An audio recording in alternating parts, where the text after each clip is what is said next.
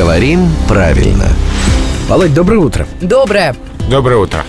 У меня к вам, возможно, неожиданный вопрос, может быть, даже немного не по профилю. А, но вы меня простите, если что. Я сегодня хочу поговорить с вами о магии. Вы вот можете мне объяснить разницу между ясновидящим и ясновидцем? И предсказать будущее этих слов. Предсказать будущее не могу, Ну, вот. потому что я не ясновидец и не ясновидящий. А оба этих слова существуют и в словарях даются как совершенно равноправные. То есть а, ясновидец, откроем большой толковый словарь русского языка, увидим. Ясновидец – человек, обладающий даром ясновидения. Ясновидящий равно ясновидец.